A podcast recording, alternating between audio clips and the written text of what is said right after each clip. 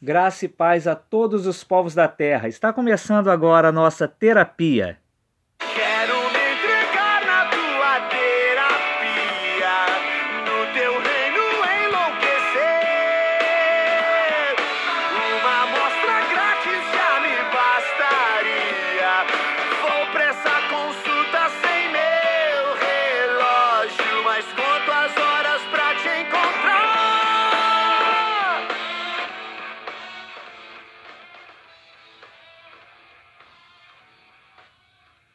Hoje comemora-se o Dia do Amigo, né? A gente recebe mensagens, né, e-mails, ligações dos nossos amigos desejando felicitações, né? É, é importante isso. Eu gostaria de aproveitar essa ocasião para poder compartilhar com você uma porção da palavra de Deus, o Evangelho do Reino de Jesus Cristo. Eu gostaria de compartilhar um versículo que se encontra na carta de Tiago, lá no finalzinho da Bíblia, perto do Apocalipse. Carta de Tiago, capítulo 2, versículo 23, e diz o seguinte: Cumpriu-se assim a escritura que diz: Abraão creu em Deus, e isso lhe foi creditado como justiça. E ele foi chamado amigo de Deus. Amém? É, eu quis ler essa passagem aqui em, na carta de Tiago, só que a gente sabe que isso aconteceu lá no livro do Gênesis, né? no capítulo 15. Capítulo 15 é o seguinte: fala quando Deus faz uma aliança com Abraão. Deus chama Abraão e pede para Abraão sair é, ou melhor, diz que ele, é, Abraão teria uma descendência, né? Na verdade, Abraão questiona Deus: Senhor, o Senhor vai me dar tudo, mas eu não tenho nenhum filho, eu não tenho herdeiro. Quem vai herdar tudo é Eliezer, né? É, e Deus fala: Abraão, sai e conte as estrelas do céu, se você puder. Assim será a sua descendência. Entenda uma coisa, era de dia quando Deus falou isso com Abraão. Abraão, ele podia sair da tenda e olhar para o céu, ele não ia ver nenhuma estrela.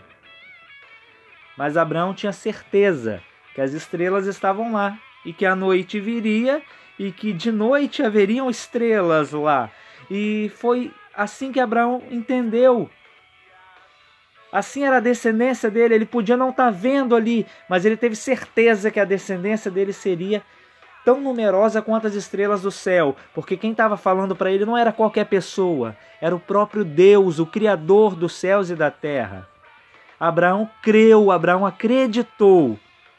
E tendo acreditado em Deus, ele foi reconhecido como justo e foi chamado amigo de Deus.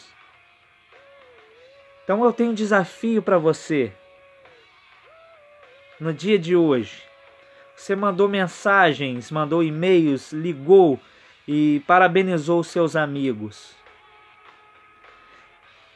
Você precisa dar um voto de confiança para os seus amigos. Se você diz ser amigo de alguém, confie nessa pessoa.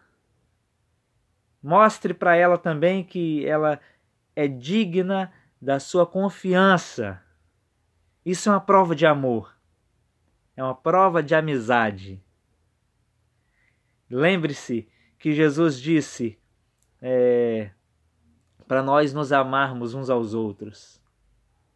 E a partir do momento em que ele revelava os mistérios do Pai para nós, nós já não seríamos mais meros servos, mas seríamos amigos dele.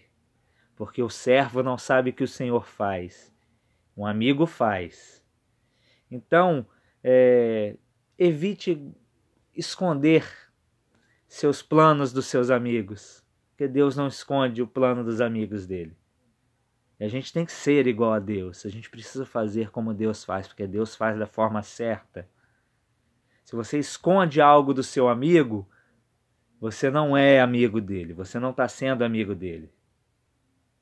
E se você não confia na pessoa que diz ser sua amiga, você também não está sendo amigo dela. Aprenda a confiar mais nas pessoas que você chama de amigo e aprenda a compartilhar os seus projetos, os seus pensamentos com seus amigos. E que a paz do Senhor Jesus Cristo inunde a sua casa, a sua vida, e você possa ser um amigo de Deus e um amigo dos amigos de Deus. Amém?